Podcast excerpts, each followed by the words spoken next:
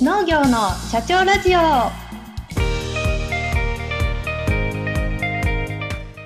この番組は全国で農業の経営をしている方々に農業経営にまつわるあれこれを聞いてみようという番組です。農作業をしながら家事をしながらシチュエーションに合わせて聞いてくださいね。この番組は日本農業法人協会の制作でお送りします。人の力を借りて成長する他人力だと言い切る背景には挑戦と貢献の信念があった。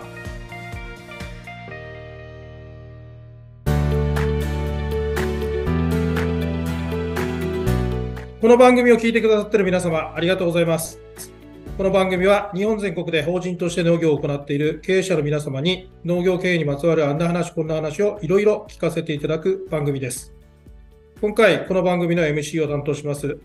山形県天童市で王将果樹園と王将カフェを運営する株式会社山形さくらんぼファームの代表、矢作義友と申します。どうぞよろしくお願いいたします。えー、今回のゲストは、北海道江別市で角山で生乳の生産販売をされています、株式会社カーム角山代表取締役、川口屋金さんです。えー、どうぞ、川口屋社長よろしくお願いします。はい、えー、川口屋です。皆さんよろしくお願いいたします。じゃあ、川口屋さんの業種、今回、あの、酪農っていう業種なんですけれども、はい、実は、えー、農業の社長ラジオ、このラジオでは初めての登場ということになります。第1号、ありがとうございます。ええー、あの、私も素人なんで、わかんないんで、教えてください。はい。えー、まあ冬、冬でね、今寒くて、冬なんですけど、北海道も寒いと思いますけど、冬と夏って、なんか牛乳って違いあるんですかね？あそうなんですよ。さすがですね。いきなり鋭い質問ありがとうございます。あの牛乳って完全に味変わりまして、ね、あの夏は薄い、冬は濃いっていう風なイメージがありますね。えー、牛があの牛乳って生きてる牛さんから乳をもらってるので、やっぱ夏暑いとですね、ご飯ってあんまり食べられない。で、暑いから水いっぱい飲む。そうすると当然、お乳出す牛乳の成分って低くなるんですよね。逆に冬は寒いので、ご飯いっぱい食べて熱量上げて、で、水飲む分は少なくなるので、牛乳の乳成分が高くなるといって、実は味どんどん変わるので、だから牛乳パックに書いてある乳脂肪3.5の平均っていうのは、あれあくまで平均値で、多分夏場ぐらいだと3.5とか3.6まで上がってあの下がってますけど、冬なんかは4.0近くまで上がっているっていうのがこのパック牛乳なので、ぜひね、こう飲み比べてもらうと、まあ時期でね、味わってもらうといいと思います。そうなんですね。全然知らなくて。はい、ねやっぱり教えてもらうと、本当に勉強になりますね。はい。はい。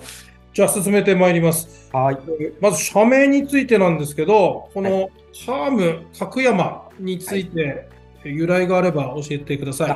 はい、ありがとうございます。これ、カームっていうのはですね、実はこれ、あの KELM ってオランダ語なんですね。で、穏やかなっていう意味です。で、実は我々酪農業が糧をいただいています白黒の牛のホルスタイン。これがオランダ原産だと言われています。ですので、えー、あえてオランダ語のカームという穏やかなを使いました。で、弊社の社税がですね、I'm to calm future 穏やかな未来を創造すると。要は食の安定が穏やかな未来を作るということを理念として立ち上がっておりますので、その穏やかなをカームという形で社名に立ち上げました。で、角山は私が今営んでおります北海道の隣にあります江別市の角山という地区です。弊社カーム角山がですね、えー、北海道で日本で世界で、えー、っと先進的な農業として、えー、名前が知られるのでば私たちの住んでいるこの地域の名前も全世界に広まると思って角山という名前これを入れさせていただきました。これが由来です。なるほど。よくね考えられている社名で、えー、ありがとうございますじゃあ続いてですね、その事業概要について少しお伺いしたいと思います。はい。ハーム角山さんはどんな事業を行ってるんですかね？はい、えっ、ー、と、酪農業としてですね、まず生乳の販売になります。まあ、そこから付帯します子牛とかの生体販売もありますけども、メインはこちらです。それから牧場の中でですね、牛のうんちを使ったバイオガスプラントという形で、売電事業も行っております。大体、えーと、生乳、酪農に関わる部分が9割、えー、売電に関わる割合が1割という形での、えーと、事業となっております。じゃあ、その売上高ってどんなもんでしょうか？はい。えっ、ー、とね、全体で約9億。えー、バイデンの売上が約8500万円という形になっています。はい。うん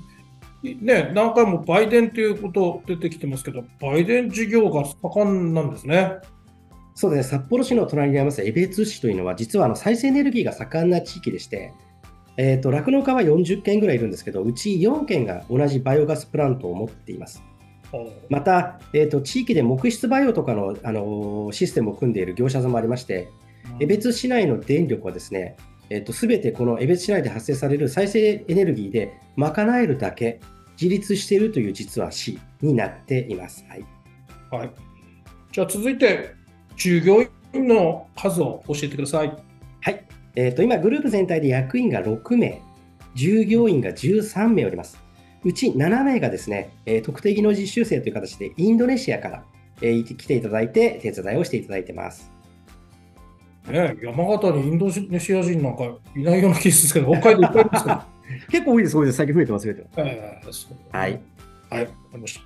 えー、じゃあ、続いて、経営規模の方、教えていただただきたいと思います。はいえーと、まず今の事業敷地、我々の勇者とか立ってる敷地約5ヘクタールになっております。で、今、総管理頭数が、えー、1000頭です。計算牛が600頭、未計算牛が400頭になっています。で、5ヘクタールの敷地の中にですね、えー、480頭牛を入れることができますロボット牛舎が1頭と、あと、貫入を入れますドライ牛舎が1頭、保育舎が1頭、そして治療調整棟、バイオガスプラントということと、あとうちがやっております今、コーヒーかすをですね、敷き割りにするという事業をやってまして、このコーヒーかすをしまう倉庫もございます。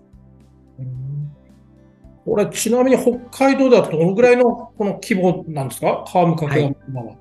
えー、っとですね、今現在出荷入量がですね、約6500トンという入量なんですけども、大体、えー、っと出荷入量の順番でいうと、30番から40番目ぐらいの規模になっていますね。で、まあ、この牛たちと、はい、管理する畑が今200ヘクタールあります。えっと、飼料用のトウモロコシ、デントコーンを100ヘクタール、えっと、グラスサイレージ、牧草100ヘクタールという形で管理をさせていただいてます。はい。じゃあ続いて、この設立の、あのことをお伺いしたいんですけど、いつ設立されたんですかね？はい、えっ、とですね、法人としての登記が2014年の1月の6日です。そして、えー、牧場、えー、建設しまして、稼働が2015年の8月の30日、稼働を開始しています。ありがとうございます。設立された経緯を教えてください。はい。えっ、ー、とですね、この札幌江別地域のですね、私どもあの殺戮農協という国に属しているんですけども、そこの比較的小規模な農家5軒が集まりまして、えー、っと稼働を開始した共同の農業法人になっております。そして、えー、っと、当時私、川口屋はですね、専務という形で参画をいたしたんですが、2019年に、え、会社の、財務基盤の健全化という形で増資をかけまして、えー、同時に私が代表取締役に就任をしました。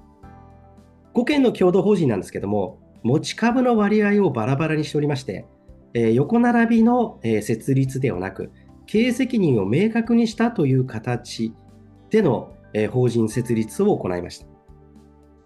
うんじゃあ、小さい農家の方が集まって、なんかいろいろなんか問題がありそうな感じがしますね。まあ、後ほどその辺もお伺いできればなと思います。はい、ぜひ。はい。じゃあ、あの、えっ、と、社長のところの強み、こだわり、これをお伺いしたいなと思います。はい、ありがとうございます。まずですね、川村の大きな特徴の一つ目がですね、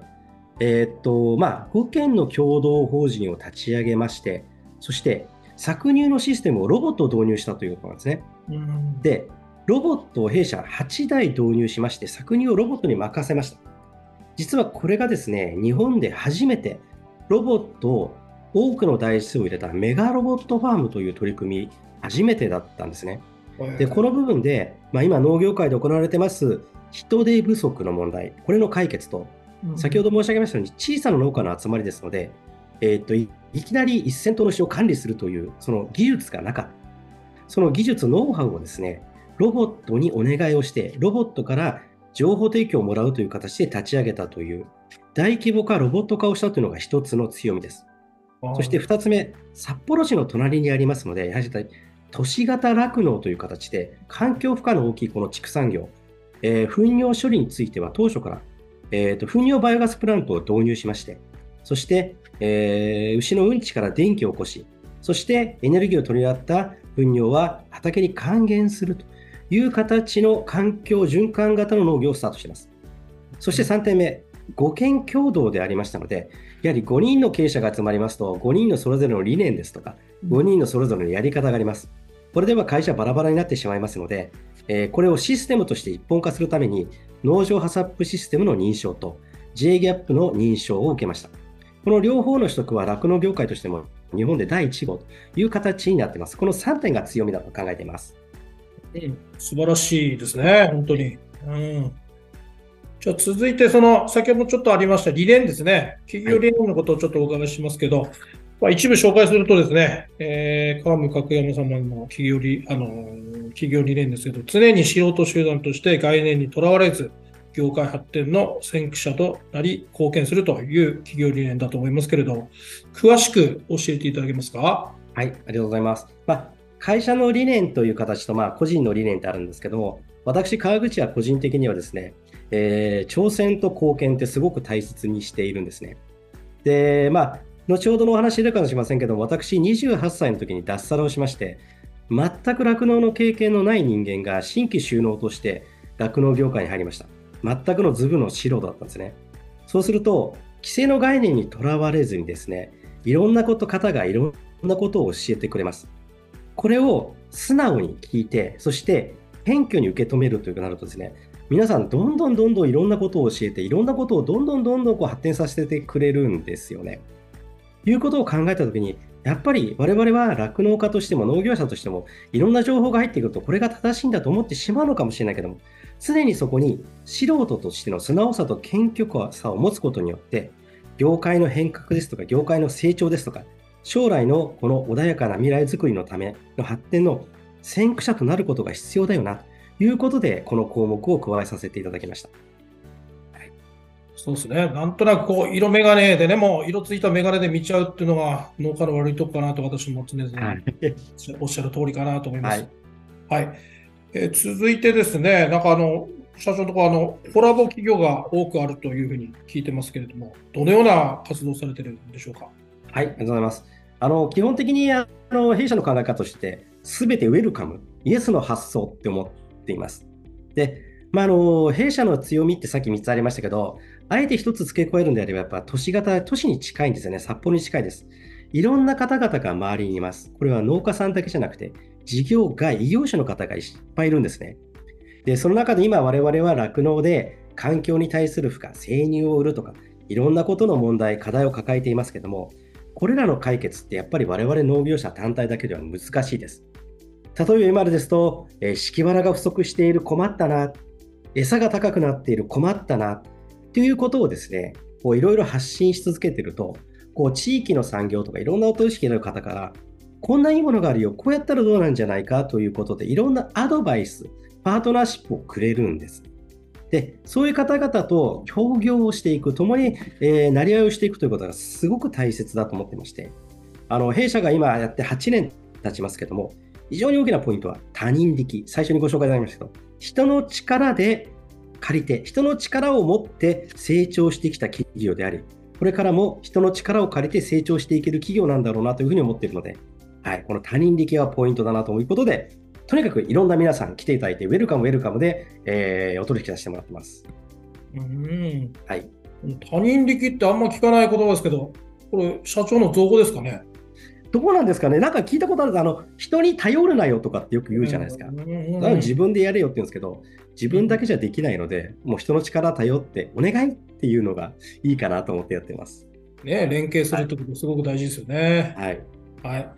ありがとうございます。じゃあ、ここからちょっと会社の方から川口社長の個人の方のちょっと、はい、教えていただきたいというところに移っていきたいと思います。はいえー、いろいろ会社のこと聞きましたけど、じゃあ川口さ川口屋社長がなぜ北海道に来て農業を始めたのかとかですね、はい、そのヒストリー、収納のきっかけを教えてください。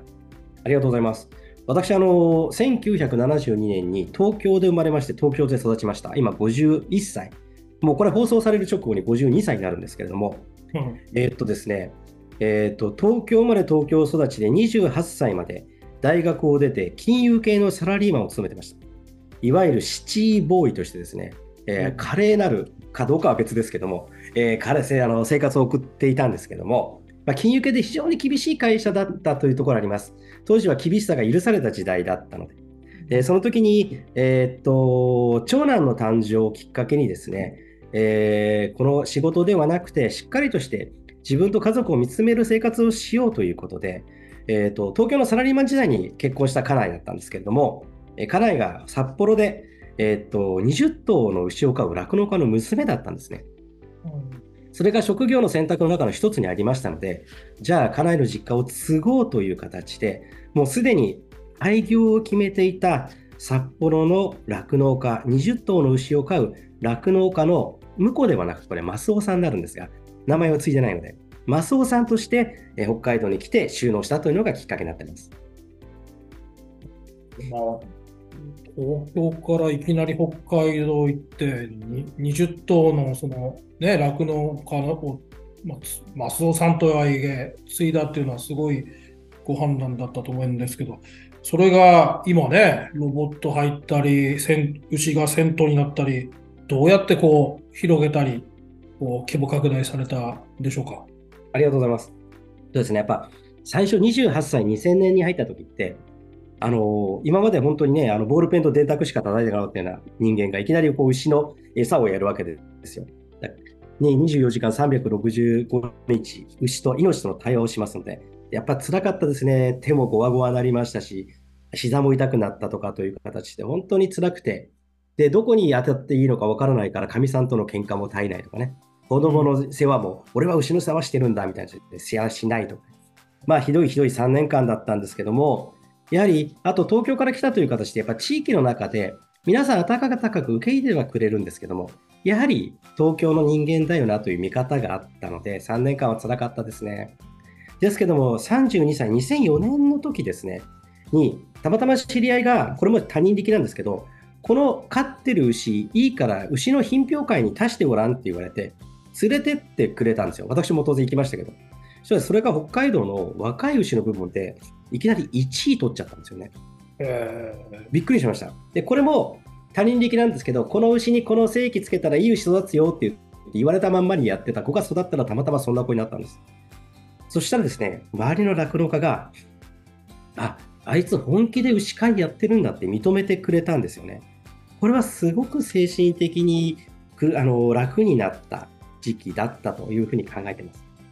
ただその後もやっぱり壁にぶつかりまして、やっぱり28歳で収納、30歳、札幌で20頭だとやっぱ食えない、ご飯が食べれないんですよね。資産の食い潰しでやっていくと。200トンぐらいしか牛乳出荷しないので食べていけないので、で、本当にこんな200トンしか生産しない酪農家が北海道に日本に必要なんだろうか、食に対して貢献しているんだろうかなんて悩みがあったときに、当時、酪農学園大学で理事長やられてた浅田さんっていう方に出会いまして、あなた、なんでそんなに悩んでんの？あなた何のために農業やったの？あなたの今の言ってることは自分のことだけ考えてるよね？農業ってみんなの食べ物とか将来の食べあるなりわいなんだから、それ考えた方がいいんじゃないの？って言って本腰が入った時ですね。これで、えー、っと、36歳、2008年の時ですけども、当時畑がありました江別市に移転をしまして、で、計算牛60頭を飼う、家族としてちゃんとご飯が食べられる牧場という形で移転をして、で、家族経営で酪農として営んでいくということを切り替えてスタートしました。ですけど、やっぱりまた悩みにつながるんですね。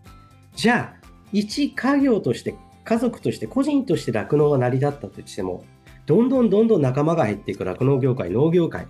これ大丈夫なんだろうなということの疑問を持ったときに、我々の属してます、えーと、農協でですね、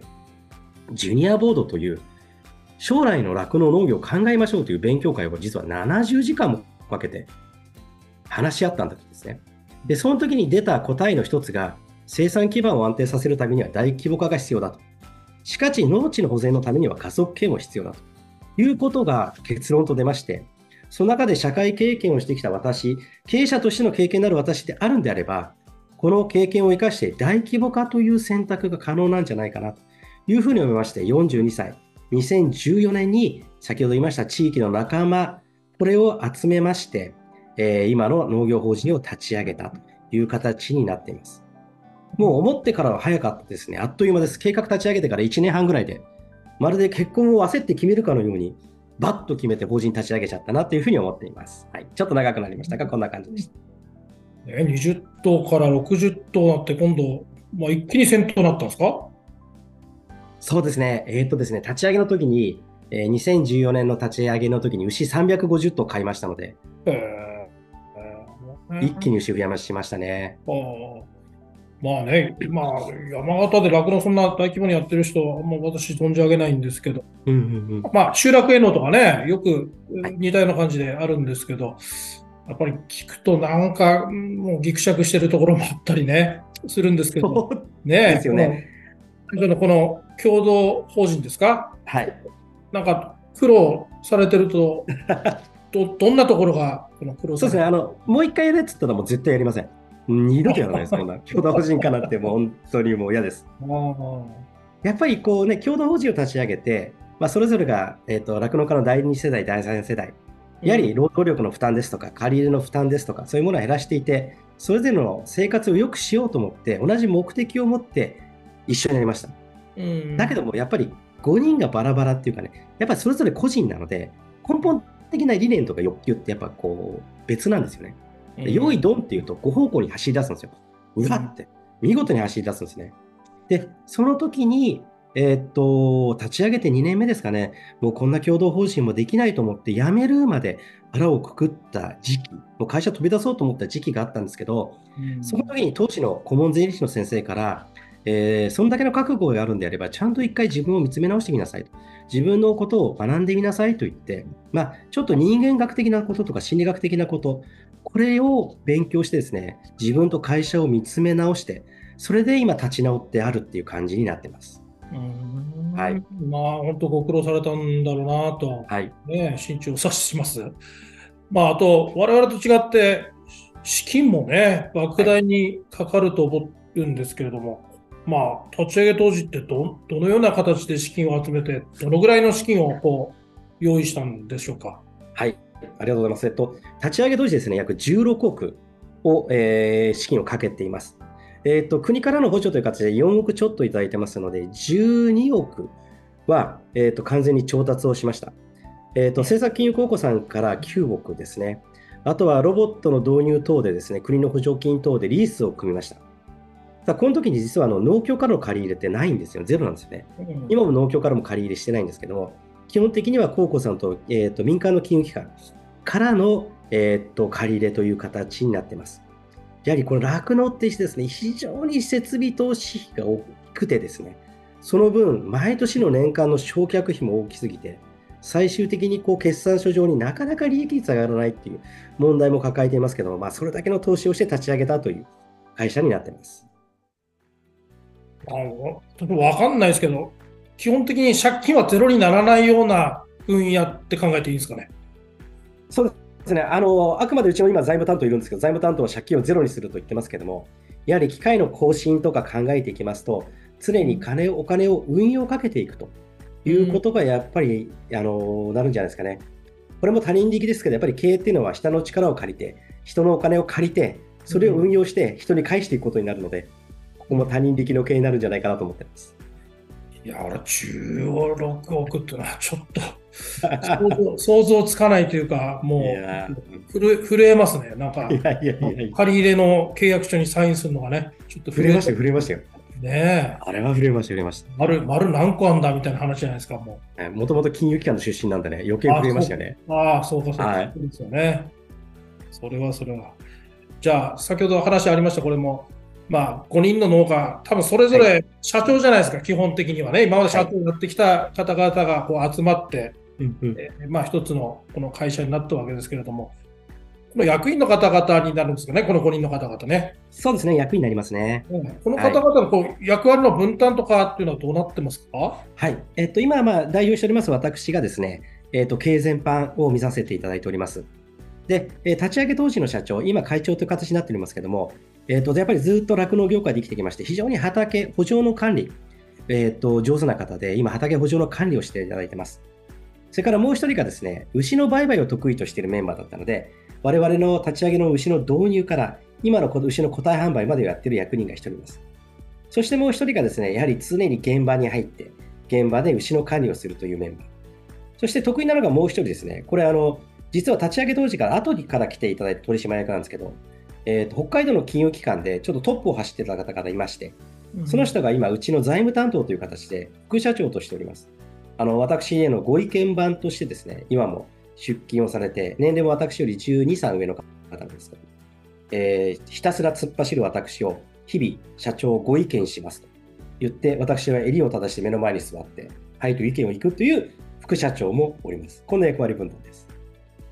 ね、いろんな方々がこう社長の場にいて、こう支えていただけるようなことは、なんか目に見えるような感じしますね。はい。はい。本当に、まあ、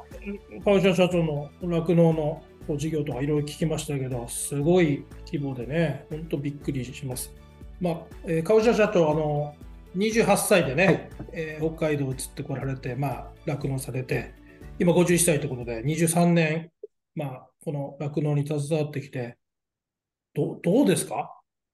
そうですね、今もね、いろんな思い実はありまして、酪農を始めた28歳の時って、牛に触れて牛の体温を感じて生乳をもらって、それがタンクに入った成果の喜びが目の前にある。そしてそれを日々繰り返すことによって、それを消費者に届くことができるという、一農業者としての幸せがあったなというふうに思っています。でこれはやっぱり農業者として酪農家としての醍醐味だなと思っているんですね。これはサラリーマン時代に電卓を叩いて鉛筆を持ってパソコン入力をして、31日から1日、月が変わるとゼロにリセットされるということではなくて、常に積み重ねができるこの生産者っていうのは素晴らしいなというふうに思っています。で、まあ、先ほど話したようないろんな悩みの中で法人化をした。法人化をすると今ですね、非常にやはり現場から離れていて、やはり経営ですとか、